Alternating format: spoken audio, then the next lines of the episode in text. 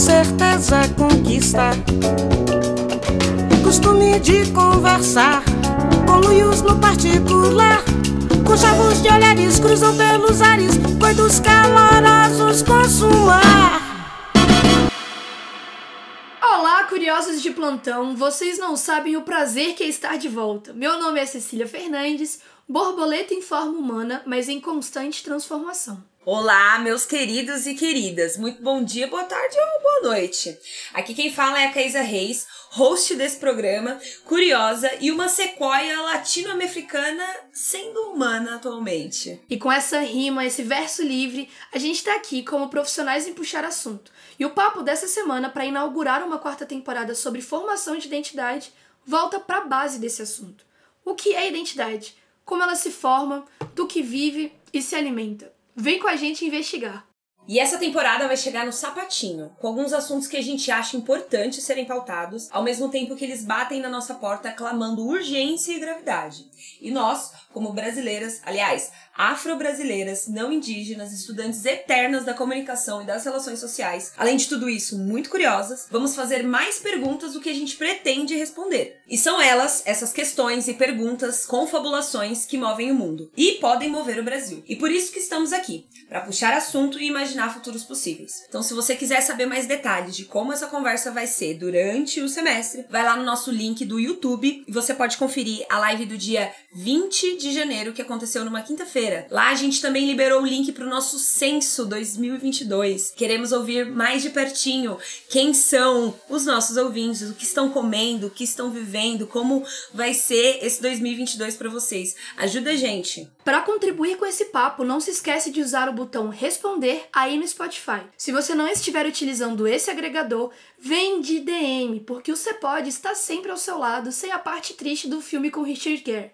Nos siga nas redes sociais. Estamos no Instagram e no Twitter como arroba.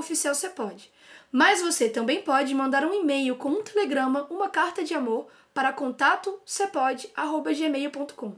Mais informações, como o nosso grupo aberto para ouvintes do Zap e o Censo 2022, estão disponíveis no Mundo Mágico dos Links, na descrição desse episódio. E o nosso muito obrigado para os nossos lindos e maravilhosos apoiadores: Letícia, Larissa, Kleber, Thaís, Natália, Isaac, Michele, Conrado, Letícia. Gente, vocês são incríveis! E um ótimo episódio para todos!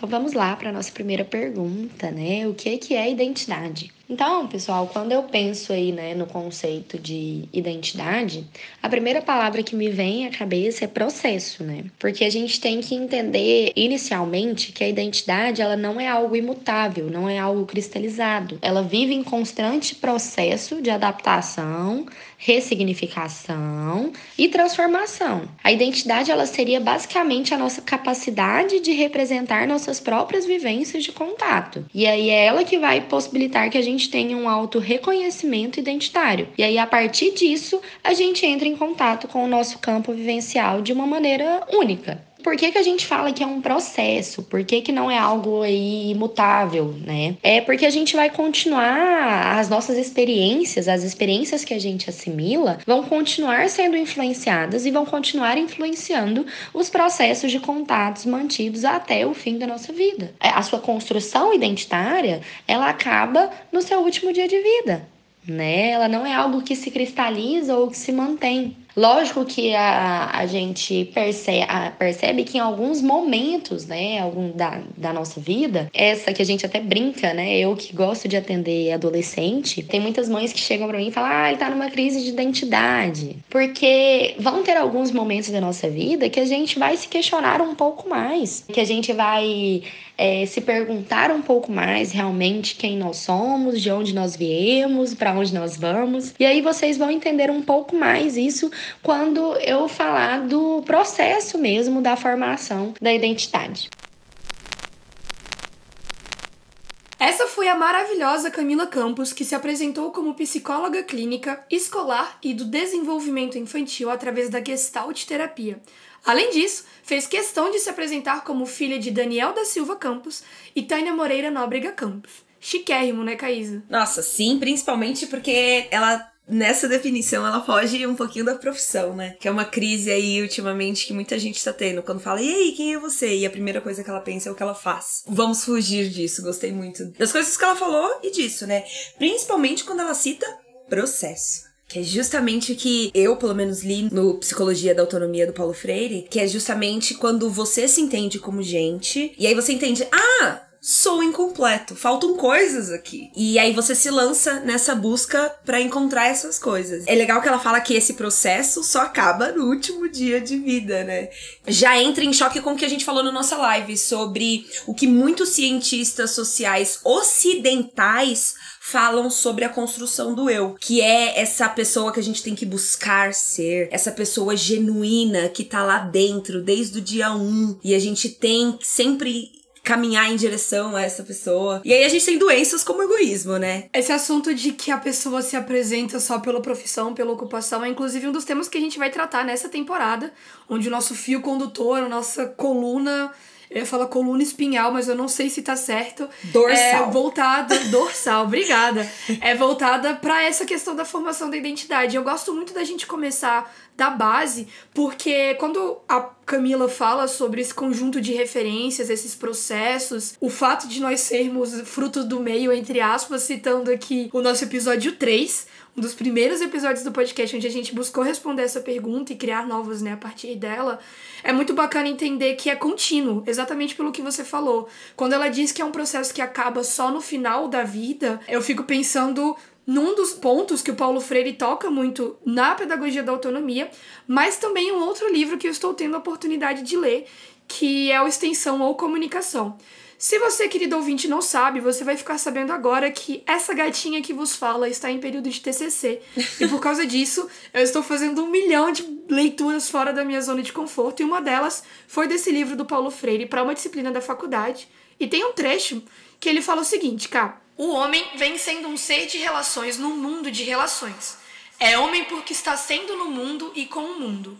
E este estar sendo que envolve sua relação permanente com o mundo, envolve também a sua ação sobre ele. Com essa citação maravilhosa, o que, que você acha que a gente está sendo e o que, que você está sendo? Cara, que pergunta difícil e profunda, né? E é, de novo, as perguntas que, se amanhã você perguntar isso de novo, vai ter outra resposta. Mas eu acredito que, particularmente, eu eu sou apenas uma moça latino-americana, sem dinheiro no banco, sem parentes importantes e vindo da, da, da, periferia da cidade grande, entendeu? Ah, sei lá, eu tô, tô aí pra morder a vida, pra não deixar ela me morder. E o que eu acho que eu e você estamos fazendo é parte, né, dessa vontade de morder a vida e de não ir sozinha, né, de ir junto, de puxar assuntos, né, e mano, não tem como não ligar com a nossa profissão dentro da comunicação, que exige muita conversa antes que a gente peça alguma coisa, né? Antes que a gente entre com planejamentos, com ações, com campanhas, há conversas a serem feitas antes de muitas outras. Inclusive, essa coisa que o Paulo Freire fala, né, de, de se perguntar, e a Camila reforça que há momentos, né, da vida onde a gente se pergunta mais, é, é, e se questiona mais, e tem essas crises de identidade, né, crise crise dos 25, crise do, do, dos 30. Eu, sinceramente, acho que concomitante com essas crises de idade que a gente tem, né, no particular, eu sinto como brasileira que fazendo, né, 200 anos aí de Brasil, outro ciclo passando aí por esse continente, é, eu sinto que também agora é um momento da gente se perguntar onde a gente tá, por que que a gente tá, como a gente tá, é, não só no âmbito pessoal e de crise identitária, mas é que a identidade envolve muito o lugar que a gente tá, né? E por que não nos perguntarmos por que que tá tão louco, ruim, estranho, do jeito que tá? Por quê? Partindo da perspectiva de que esse é um podcast onde a base é a pergunta, eu diria que a gente está constantemente naquela época da infância onde a criança pergunta o porquê de tudo. Você pode é essa criança curiosa também. E eu acho muito interessante como a gente começou a refletir sobre o que nós somos desde a segunda temporada, nem foi da terceira. Na terceira a gente investigou futuros possíveis no cenário pós-pandêmico, mas desde aquelas discussões eu lembro que você já tinha na sua fala um lance do eu não sou comunicóloga, eu estou sendo comunicóloga. Eu não sou professora, eu estou sendo professora. E a partir das leituras do Paulo Freire, as leituras que a gente está fazendo nessa temporada, as conversas, as contribuições que nós vamos ter, isso se reforça muito em mim de entender que o que nós somos é um estado transitório, né? É uma parada que muda, que se adapta, e não só por questões pessoais, mas por questões culturais. Então, cada governo exige que nós sejamos que nós nos adaptemos e adotemos uma personalidade diferente para poder sobreviver. Cada tipo de emprego, cada relação familiar, cada período da relação familiar, quando entra um membro novo na sua família, um cunhado, uma sobrinha, é, aquilo ali muda a forma com que a gente é. E é muito bacana ter esse reforço é, por meio do áudio da Camila de que é um processo que acontece a vida inteira porque às vezes a gente acha que é errado, né? Transitar tanto, mudar tanto, mudar de opinião, mudar de pensamento, mudar de gosto. Tem até um meme que fala, né, da personalidade de 2021 e a personalidade de 2022. E na real, isso não é um meme, isso acontece. A cada ano, a cada situação a gente muda, porque realmente, como você falou, Cá, atravessa muitos espaços: o social, o cultural, o político, o econômico, o étnico. E é muito massa pensar nesses recortes e como a gente se adapta o tempo inteiro, né? O ser humano é um camaleãozinho, com certeza. E assim, tem muita gente que acha que é passageiro, né? Que ai, a tecnologia veio, não sei o quê, e dá pra lutar contra. Bom, Lendo o que eu estou lendo ultimamente, eu acredito que não dá pra lutar contra. Mas se você acredita realmente que existe uma partícula genuína dentro de você que ela é imutável durante toda a sua vida, aperta aí no botãozinho responder desse episódio e conta pra gente o que que te fez acreditar que você é imutável, que você é esse ser determinado e não esse ser que muda conforme as pessoas e o lugar que tá. Óbvio que não, não vamos exagerar, né, e, e, e, assumir que somos pessoas voláteis. Não, não é assim. É justamente entrar em sintonia, não é mudar, não, não é esse no BBB, não é né? ficar pulando. Exatamente, não é ficar em cima do muro de um lado e de outro. É você entender que é, às vezes a mudança de posicionamento, de opinião, de gosto acontece, mas com certeza não é sobre volatilidade. Vai um pouco além disso, né? Mais profundo do que só uma transição de dia para noite. Eu acho que tem que ter coerência, né? Ah, com certeza. E se você não tem Spotify, mas quer responder a gente, como é que faz, Caísa? As nossas DMs lá no arroba oficial você pode, no Twitter, que agora tem opção de áudio. Você pode mandar um áudiozinho pra gente. No Instagram, tem limite de um minuto. Assim, a Cecília adora que tem limite. Eu amo limites. Limites são bons demais. Zonas livres de áudio áudio. Então, assim, coraçãozinho aberto para vocês. Essa temporada, a gente tá chamando os manos pra chincha positiva e construtiva, justamente para poder contribuir com as nossas conversas. Para esse episódio, para os próximos, e se você quiser, é uma oportunidade incrível e única de aparecer aqui nesse podcast. Nós pedimos contribuição para os nossos amigos, ouvintes, familiares e referências para perguntar o que é identidade. Rola o áudio, Lucas. A gente tinha mais contato com o ser humano, conversava-se mais, pessoa que era tipo tinha um pouquinho com timidez, acabava perdendo com o tempo, você tinha que enfrentar seus problemas mais que de frente. Hoje em dia a pessoa cria uma identidade virtual que no mundo dela tudo pode acontecer no tempo dela, do jeito dela. Porque ela só expõe a opinião dela, foda-se e tal. Sim, a cabeça de muita gente, mentalidade que vai crescendo nesse mundo virtual. Por quê?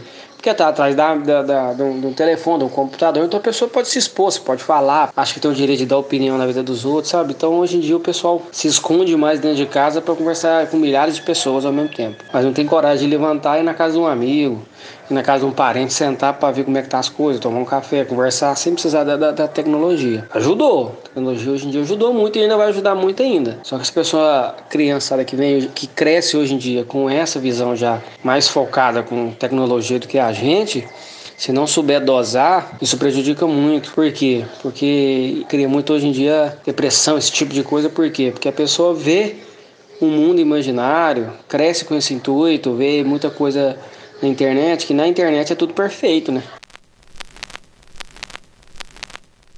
Esse foi o Cássio, de Uberaba, Minas Gerais, apoiador moral desse podcast, pois me apoia muito como meu irmão mais velho. E além de tudo isso, é pai de uma criança da geração Alpha, nascidos depois de 2010 e, portanto, nativos de uma época exacerbadamente tecnológica. Muito prazer em te conhecer, Cássia. Eu descobri sobre você recentemente. Eu adorei a sua contribuição para esse podcast. E um dos pontos mais bacanas que ele traz, Cá, é sobre essa questão da identidade virtual que existe hoje em dia para as crianças que estão cada vez mais inseridas no ambiente digital. Às vezes a gente acha bizarro quando chega num restaurante e vê uma criança mexendo num tablet e ela já sabe mexer muito melhor do que a gente, que é millennial, que é Gen Z, ou a galera que é baby boomer. Mas esse conceito, né, essa, essa noção de identidade virtual que ele traz, me lembra muito aquela discussão sobre on life. Eu queria que você explicasse um pouco melhor, porque esse conceito é gostoso demais. Gostoso demais. Bom, de acordo com um professor de filosofia e ética da informação da Universidade de Oxford, o romano Luciano Floridi, que cunhou o neologismo on life lá em 2013. Ele cunhou esse nome para representar a nova geração e a nova condição humana na era digital. Ele diz que a gente está vivendo numa era de manguezais. A região de manguezais é aquela região salobra ali entre mar e, e rio, né? E é um ambiente que se você parte da perspectiva do mar não faz sentido nenhum para quem tá na água doce e, e se você parte da perspectiva da água doce não faz sentido nenhum para quem tá no mar mar, né? Então, o On Life, ele é isso. Ele é a nova existência na qual a barreira entre o real e o virtual caiu. Então, o mar seria o real, o rio seria o virtual e o On Life seria aquilo que tá no meio termo ali, o manguezal. Exatamente, ah, exatamente. Não há mais diferença entre online e offline. No caso, seria isso. O mar seria o online e o outro seria o offline. Mas agora, justamente, existe o On Life, que é a nossa existência, que é híbrida né? Como esse habitat do, dos manguezais. Não tem como se fazer é, a, essa construção sem o que a gente consome ali no ambiente virtual. Só que o professor, ele apresenta dois probleminhas aí, que é a questão da autonomia. Autonomia das máquinas, que, mano, tem rua hoje em dia nos Estados Unidos, né, países mais tecnológicos e capitalistas, estão construindo vias para carros autônomos já, entendeu? E ao mesmo tempo ele fala da, da, da falta de autonomia nossa em relação ao que a gente vai escolher para comer, que a gente vai escolher para vestir, ou os lugares que a gente vai se divertir, os carros que a gente vai comprar, as cores que a gente vai usar, é, é, a cor do quarto, enfim. A minha dúvida, e eu acho que é uma questão que ainda está sendo teorizada, é como o manguezal interage com o mar e o rio. Nesse contexto, como o offline e o online interagem com o on-life, porque as pessoas que estão no on-life, elas também estão nesses outros dois espaços. E cai muito no campo da regulamentação para você evitar que esses impactos sejam muito grandes. O mais interessante da gente pensar sobre identidade, eu estava discutindo isso na faculdade esses dias, né? Sobre como existem teorias diferentes e perspectivas diferentes sobre esse tema. O Pierre Levy, por exemplo, que é um teórico que estuda cibercultura, ele fala que não existe on-life, que não existe online e offline. Ele fala que existe o real, o virtual e aquilo que é atualizado. Então é muito semelhante. O on-life seria o atual pro Pierre Levy, ou seja, você tem o real, que é o físico, o material, você tem o virtual, que são essas relações em, em redes sociais, e o que você atualiza é aquilo que você leva do virtual pro real, saca? Então é muito legal a gente pensar em como o conceito de identidade ele muda de acordo com a teoria e como isso passa por diferentes espaços. Lembrando aqui uma coisa, que o virtual não é igual a uma coisa que não existe. O virtual ele muito existe chique. e não existe, muito chique. né? É, é eu lembro que era uma, era, é, foi uma aula até que a gente ficou, meu Deus, que isso? Porque o virtual, tem gente que fala, ah, tá, tá na internet, tá no virtual, não existe. Existe. Afetou alguém. Uma pessoa leu aquilo, consumiu aquilo e trouxe para dentro dela. Então não tem como falar que aquilo não existe. Ele existe, só que ele é virtual. E aí é o problema justamente que o professor traz na questão da autonomia nossa. Porque o que, que a gente vai fazer com as primeiras gerações, Gen Zers, a geração Alpha, que são justamente essas gerações que vão sofrer os primeiros impactos sem a regulamentação. Exato, a regulamentação fica no campo para responsabilidade dos pais. Porque, como seu irmão falou, ele deixa a Manu brincar, ele deixa a Manu usar o celular, mas depois desliga, vamos fazer outra coisa. E essa regulamentação acontece por meio dos pais, mas eu acho que, como a gente já conversou aqui, inclusive no último episódio da terceira temporada, a regulamentação também é papel das plataformas. Porque existem outras realidades e outras identidades envolvidas naquilo, né? Eu acho muito bacana também parar para pensar sobre como esse conceito de identidade ele é um processo, ele é contínuo, como a Camila Campos falou, mas ele também parte por diferentes definições e tem uma contribuição muito legal que a Letícia Dias, estudante de jornalismo, trouxe pra gente justamente sobre essa dificuldade de estabelecer o que é identidade. Se liga. Identidade essa essência inclassificável. Como acontece? Basicamente através das, das, nossas vivências. Os filmes que a gente consome, na verdade, todos os produtos culturais que a gente consome, as pessoas com que a gente vive, os lugares que a gente visita. A formação de, da identidade está aí nas nossas pequenas vivências, que, tipo, de pequenas não tem nada. Mas eu não posso deixar de lado que né, eu sou meio fã de psicanálise, então não posso deixar de lado a concepção de que a identidade começa a ser moldada lá no nosso berço, né? Pelos nossos pais e tudo mais. E então a família, para mim, é tipo o berço da nossa formação de identidade, porque eu acho que é lá que a nossa absorção do mundo tá sendo, assim, moldada e tudo mais. Eu gostei da definição que a Letícia colocou sobre vida. Essência inclassificável. Caraca, caraca, poetiza aqui. Porque é realmente uma essência, né? A gente não sabe definir o que, é vida, né? A vida, ela se manifesta de diferentes maneiras. O que a gente está discutindo aqui é, é, é, como é essa vida no campo social, como a gente lida, sabendo que a gente é uma unidade, sabendo que a gente está dentro de um coletivo, que tem pé, que tem mão, se não tem também, tem algum outro espaço aí, mas você vive, você existe, você toma atitude, você é, escolhe coisas, você responde perguntas, você faz perguntas perguntas. Você é autônomo e se não é, busque essa autonomia de definir, né? Quem é você e o que, que você tá fazendo. E aí, ela fala do, do, desse campo da psicanálise e eu não consigo, se desvincular nunca essa definição de quem eu sou com onde eu tô e com quem eu tô. Aí, por último, ou concomitante, né, a pergunta do que, que eu faço, né, para essas pessoas. Mas são perguntas existentes também. Então, fazer o testezinho do pescoço e olhar para que posição que eu tô, quem eu sou, mulher, homem, quantos anos, se alguém presta atenção no que eu falo, se alguém não presta atenção no que eu falo, se isso me incomoda, se isso não me incomoda. Então, se entender como um sujeito que está fazendo escolhas e, portanto, fazendo história aonde está, é reconhecer um espaço enorme, enorme. E aí eu acho que muita gente também não sabe lidar com o tamanho que tem, né? Acho que entra dentro de um dos pontos muito bacanas do áudio da Letícia, que é quando ela diz que nós somos moldados pelas pequenas vivências que de pequenas não tem nada entra dentro desse seu discurso, dentro dessa sua fala, porque muitas vezes a gente acha que os micro acontecimentos não têm importância. Talvez por, pelo ser humano ser um indivíduo de grandeza, a gente não considera as conversas que a gente tem no cotidiano com os nossos pais, com os nossos amigos, a gente não considera os pequenos presentes como momentos, acontecimentos que também fazem parte da nossa formação de identidade. Sempre achamos que a identidade vai surgir naquela troca de emprego, na mudança de cidade, quando a gente fica rico, quando a gente faz um, um intercâmbio. E na realidade, nesse exemplo do intercâmbio mesmo, de viagem, que é uma parada que eu e você conversamos muito, as grandes experiências que a gente tem, ou que eu tenho pelo menos, né, nas viagens acontecem no aeroporto, conversando com o comissário de bordo.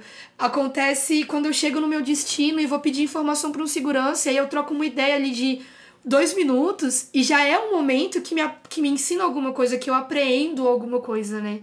Como fala o Paulo Freire. Então é muito bacana a gente parar para pensar que nas pequenas vivências, nas grandes vivências e no que existe no meio, né, desses dois conceitos, a nossa identidade já tá acontecendo. E como a Camila falou lá no começo, não acaba. Você não chega aos 18 anos, eu achava isso, que com 18 anos eu ia entrar na vida adulta e eu estar feita, eu estar pronta para o mundo. E muito pelo contrário, os conflitos eles se transformam. E falando em psicanálise, cá, eu quero trazer uma contribuição muito importante, que é do Conrado Rocha, psicólogo, psicanalista clínico, Lindo e o que mais, cá? Apoiador desse podcast, claro. Se você quiser também fazer parte dessa conversa de uma forma bem mais íntima, vai lá no apoia.se barra cepode e vem sentar à mesa junto com a gente e discutir papinhos gostosos semanalmente e ainda ter acesso a conteúdo extra, acesso a lives exclusivas e muito mais, né, gente? Chega junto, vem fazer parte dessa comunhão de curiosos online. Se liga na contribuição que o Conrado deixou pra gente começando com o que é identidade? E eu entendi essa pergunta como sendo o que faz eu ser eu? Por que, que eu sou diferente dos outros?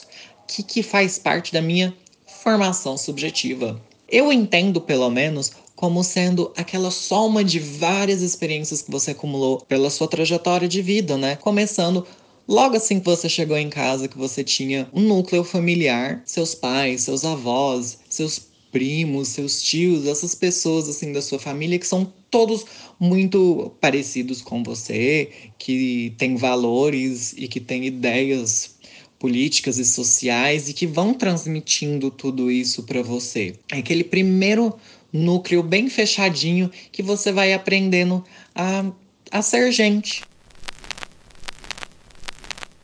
Eu acho muito interessante quando a Leti diz que a identidade é essa essência inclassificável e o Conrado define como aquilo que nos faz ser gente. Já que hoje a gente está aqui sendo, o que, que você acha que é identidade, Ká? Eu corroboro com, com o que o Conrado fala quando inúmeros fatores externos também definem a gente unicamente. Porque não tem como só olhar para dentro para se definir. Hoje eu entendo isso, eu, eu abraço é, várias definições do que é ser. Eu acho que existem muitas formas também de expressar quem eu sou.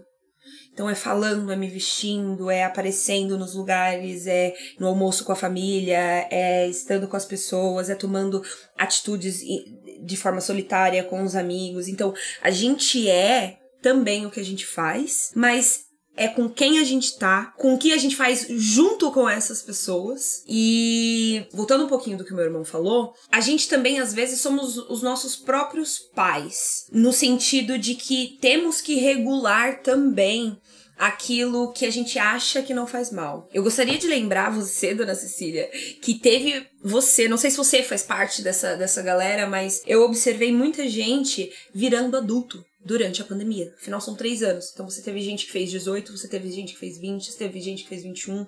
E toda uma galera que assume muita responsabilidade, é, vira adulto, né? É, nessa fase da vida. E uma galera que, que fala assim: não, eu não fiz 18 anos, porque quer ficar em 2019 quando ainda tinha 17, 16. Então é, é são pressões, realmente. E muitas das, das expectativas que a gente aprendeu a comprar de outros países, principalmente Estados Unidos e Europa, não bate com o que a gente viveu nos últimos três anos. Então, existe aí realmente uma ilusão, né? Essa conexão com o eu virtual e uma completa desconexão com o eu que tá fora do virtual.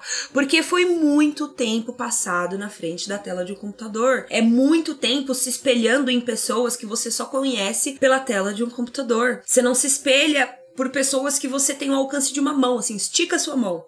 Tem alguém no alcance da sua mão que você fala assim, quero ser igual a essa pessoa? Se não tem, é, vamos procurar, porque tá tudo bem, tá tudo bem. Nessa fase da vida também, romper laços e criar novos. Então, resumindo, não sei se eu respondi a sua pergunta, mas tentando responder, eu sou várias coisas, mas eu sou também com quem eu estou. Às vezes a gente pensa que essas falas elas são tão simplistas, mas a intenção quando eu sugeri que a gente começasse essa temporada indo para a base do que é identidade para depois pensar nas várias identidades, é porque dizer o simples nos ajuda a entender que nem sempre é tão complicado assim. E que partindo de um, de um começo, de uma origem, é, fica mais simples, fica mais fácil, fica mais leve principalmente. Porque falar de identidade é falar sobre tanta coisa e sobre nada ao mesmo tempo, né? Como a Letícia falou. Quando a gente vai de um ponto de vista mais embrionário, por assim dizer, realmente começando da raiz e chegando até os frutos, a gente entende que tá todo mundo no mesmo barco e que tá todo mundo fazendo os mesmos esforços. E que por isso a gente tem que manter o respeito por todo mundo. Respeito não é uma coisa que se conquista, respeito se dá. E a gente tem que respeitar as pessoas que estão indo e vindo nas suas próprias jornadas. Ai, é uma parada que é tão básica, só que assim, no meio da correria, do dia a dia, do lobo, o homem é um lobo do homem, da conquista do trabalho, do dinheiro, Essa do falsa diploma. meritocracia, né? Pois é, e aí no meio dessa correria a gente meio que esquece das coisas mais simples. Então é bacana a gente estar fazendo esse exercício porque eu me lembrei hoje nessa conversa de coisas mais simples. E quando eu penso em identidade, eu penso naquele jogo da minhoquinha do Nokia. Quem foi dessa época daquele jogo da minhoquinha? Porque assim, você começa uma minhoquinha pequena no jogo, e aí você vai comendo as frutinhas e você vai crescendo.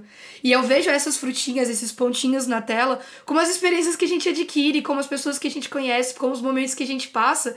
E se você parar pra lembrar, na medida que a minhoquinha vai crescendo, vai ficando mais desafiador. E assim é a vida, olha só que lindo. Porque vai ficando mais difícil você é, desviar dos pontos que te ferem, dos pontos que podem acabar com o seu jogo. Então eu vejo a identidade daquele jeito. É um processo de crescimento que é natural, porque faz parte do ciclo, mas também é um desafio muito grande de você sobreviver e continuar se flexibilizando ali em relação aos estímulos. Gostou dessa didática? Cara, sou eu, dos não acredito. Eu não acredito que você explicou o jogo da cobrinha. Você teve que explicar o jogo da cobrinha. Eu tô assim, eu tô aqui ainda pensando nisso. Que Pois é, pra poder é um fazer uma jogo que tem que relação, ser assim. explicado, porque tem pessoas É porque, que nunca então, nem viram.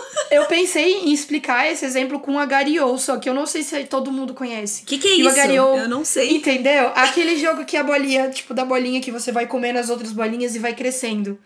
Ah, Só que eu achei um pouco cruel. Eu acho que se eu fosse ensinar com essa didática, ia entrar naquele espaço do, do Você homem ia lobo excluir do muitos homem, né? millennials, entendeu? Exato, entendeu? Então eu fui explicar o jogo da bolinha porque vai que a gente tem Gen Z e Gen Y escutando, entendeu? É isso. Daqui a pouco Mas o mais importante. também. Nossa, não fala, amiga. Beijo, Manu, que é alfa. É nós. Porque assim, eu acho que quando a gente pega esses exemplos, fica mais fácil de entender que tá tudo bem. Como diria o Pedro Scooby no Big Brother, esse é o jogo da vida. Ai, não, não, não me dá. Ó, não vamos falar de Big Brother aqui, senão a gente vai brigar. Foco na pauta.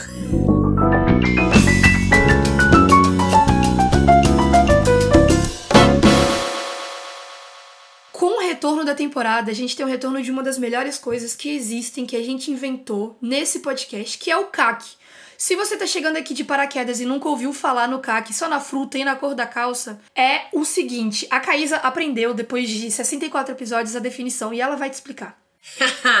Estamos aqui para incitar conversinhas gostosas toda semana e incitar muita criatividade sistemática. Então, com o CAC, as nossas certezas afirmativas, questionadas unicamente pelo instinto, nós perguntamos toda semana, imaginando futuros possíveis, Como diria Linda Quebrada, porque agora eu sou a rainha das citações desconexas ou pediu. não.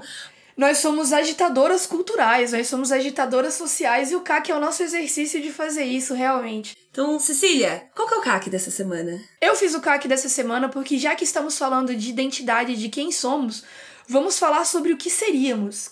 Cá, se você pudesse ser qualquer coisa que não você, que não o que você é hoje, qualquer coisa, viva, morta, inanimada, fica a seu critério, o que você seria?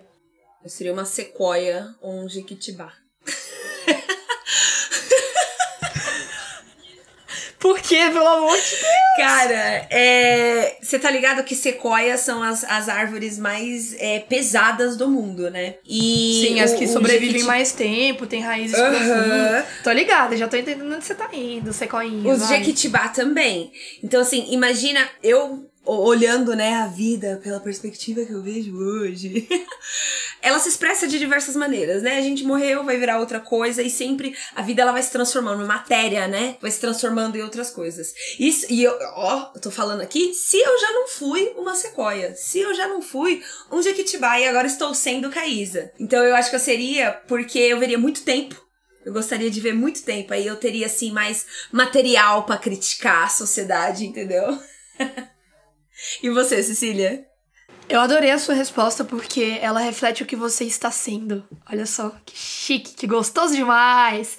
E se eu tivesse que escolher o que eu seria sem ser o que eu sou hoje, eu seria um inseto. Porque me fascina muito como os insetos são seres complexos como o ser humano na perspectiva biológica, na perspectiva de organização de sociedade, de funcionamento, mas a gente muitas vezes ignora porque eles são pequenos, porque eles são miúdos, porque eles não têm trabalho carga horária, carteira assinada, ou porque eles não têm relacionamentos amorosos, porque eles não racionalizam. E eu queria muito ser um inseto. Se eu tivesse que escolher qual, talvez uma formiga e uma borboleta, que é um animal um inseto, né? Um, eu não sei se é um inseto ou um animal. Meu Deus, biólogos do Twitter, me perdoa se eu estiver errado. É inseto. Borboleta é inseto, nada de. É. Ai, que borboleta! Eu saio correndo. Beleza. Eu seria uma borboleta ou uma formiga, porque eu acho que são seres fantásticos. E se você parar pra observá-las hoje, aqui fica um convite para um exercício. É incrível. E eu achei engraçado, amiga, que você foi pra uma perspectiva de tempo muito diferente da minha, né? Da perspectiva humana, os insetos, eles são efêmeros. Eles duram dias. E uma sequoia, um jequitibá, durou mais de 100 anos. Então você foi pra um lado, eu fui Nossa, é verdade. Sem contar que eu fui pro reino animal, você foi pro reino vegetal ali. É, Entendeu? Complementando, é, foi assim, foi convergente aí como a existência é percebida. Casei certo, é sobre isso. Cá, e se as pessoas quiserem responder esse CAC, interagir com a gente, dizer se elas seriam uma sequoia, um inseto ou outras coisas, onde é que elas podem ir? É só apertar no botãozinho responder se você tiver no Spotify ou em outro agregador. Tem um link aí para você ir direto pro Anchor ou você pode entrar nas suas slide into my DMs, Instagram ou Twitter no arroba oficial você pode, que é zona livre de áudios. Se você quiser mandar um telegrama, uma carta de amor, vem com a gente no e-mail contato@gmail.com Outras informações de contato, as referências desse episódio, o que mais você quiser saber sobre a gente, está disponível no Mundo Mágico dos Links. Inclusive lá nós temos o grupo aberto dos ouvintes, o grupo do Curiosos de Plantão do Zap, para a gente fazer dessa rede social um espaço de menos fake news, mais conexão e informações verificadas. E como essa conversa não vai acabar aqui, não vai acabar nunca, vamos deixar aqui um exercício para todo mundo. Mais um, né? Que exercitar a criatividade, é exercitar a nossa reflexão identitária, é gostosinho, é muito bom. Aproveita o fim de. Né? Exato! Né? E aí, Cecília, o que, que você preparou pra gente no Você Pode Me Indicar dessa semana? Hoje eu vou indicar o episódio do Mano a Mano com a Glória Maria, que foi o último episódio da primeira temporada. Um que me atravessou muito, porque a Glória Maria é, sem sombra de dúvidas, uma das minhas maiores referências de vida. Não só profissional, mas quando eu penso sobre o que é ser mulher, sobre a identidade de mulher, eu penso muito na Glória Maria. Aliás, se eu puder duplicar essa indicação, eu vou recomendar o nosso episódio 30 da segunda temporada do Cepod, onde a gente fala sobre as nossas referências femininas no especial do mês da mulher, pensando justamente nessa formação de identidade por meio das referências. O episódio do Mano a Mano tá disponível na internet. Acredito que por ser um especial do Spotify, tem exclusividade para o Spotify, não sei dizer ao certo, mas essa é a minha indicação. E você, Cal, o que, que você pode me indicar? Ah, essa semana vem com novidade legal, né? Lá no Prime, para quem assina aí, ou para quem vai na locadora do, do Titio Paulo Coelho nos torrents. é, o filme The Green Knight é, chegou na, nos, nas plataformas de streamings aqui no Brasil. E ele é dirigido pelo David Lowery, é estrelado pelo Dave Patel e o lindo, maravilhoso do, do Barry Cohen, que faz o, o Druig no Eternals. Também tem Alicia Vikander. Mas o lance desse filme é muito mais, assim, complexo. Ele é baseado num conto medieval do Cavaleiro Verde. E o diretor faz uma adaptação lúdica em vários sentidos. E ele resume muito existência. O que, que é existir, né? Como é, enfrentar a vida e esse medo constante que a gente tem da morte. Como é, enfrentar de fato a morte. Então, assim, eu não, eu não vou falar mais para não dar mais spoiler, mas é um filme, assim, prepare-se para viajar. É sentar na cadeira e, e, assim, vai ter confusão no meio, mas você fala assim, hum, vai até o fim para você ver se você pega essa coisa aí dos questionamentos de como, por que existir e já que você tá aqui, como existir, não é mesmo? E em homenagem à nossa diretora de arte, que é obcecada pelo Dev Patel, é apaixonada nesse filme, não deixem de assistir. É uma indicação muito boa, tem monólogos e momentos muito tocantes assim, e acho que todo mundo vai adorar. Bom, e pra gente dizer o nosso até breve, porque as conversas aqui não acabam, nós vamos tratar no conteúdo extra dessa semana sobre o caso da Jenny Willey, a menina selvagem. Esse caso foi trazido para nós por meio da psicóloga Camila Campos, que falou no começo desse episódio. Como que as pessoas fazem para acessar esse material, cá, esse conteúdo extra bacanudo? No mundo mágico dos links, na descrição desse episódio, você encontra as referências, novos episódios, temporadas passadas, todos os detalhezinhos que envolvem essa comunhão de curiosos online. Então, linkzinho na descrição. Lembrando que se você não quiser assinar no apoia.se barra Cepod, você também pode vir de Pix na nossa chave contatocepod.gmail.com e contribuir para que essas e outras conversas continuem acontecendo. Até semana que vem! Até semana que vem! Lá